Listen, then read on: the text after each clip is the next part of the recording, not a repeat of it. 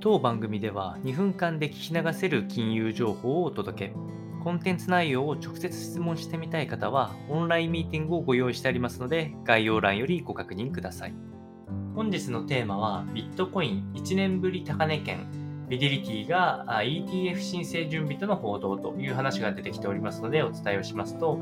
え暗号資産仮想通貨ビットコインである1年ぶりの高値圏で推移していることが分かっておりまして、これは資産運用会社フィデリティがビットコインの現物投資型の上場、え投資信託 ETF ですね、申請を準備していることが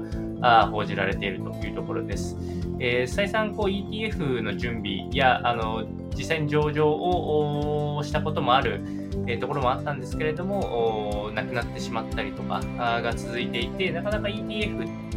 え、大手さんで ETF を準備できるところっていうのは少なかったんですけれども、え、それの準備ができているというような報道から、ビットコインは入浴時間、6月27日午前10時25分現在で3万855ドルと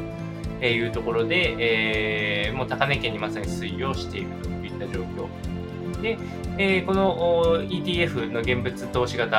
が申請を行う見込みであるっていうところが分かってきておりまして、ただ現在、フィデリティの広報担当者からのコメントは控えているというところから、まだ確定ないし、上場が確実に行われるわけではないので、でこの報道だけで、えー、買いますような展開っていうのは、ちょっとやはり行き過ぎかなと思いますので、まあ、あくまでヘッドライン程度に考えておくといいかなと思いますので、参考にお届けをいたしました。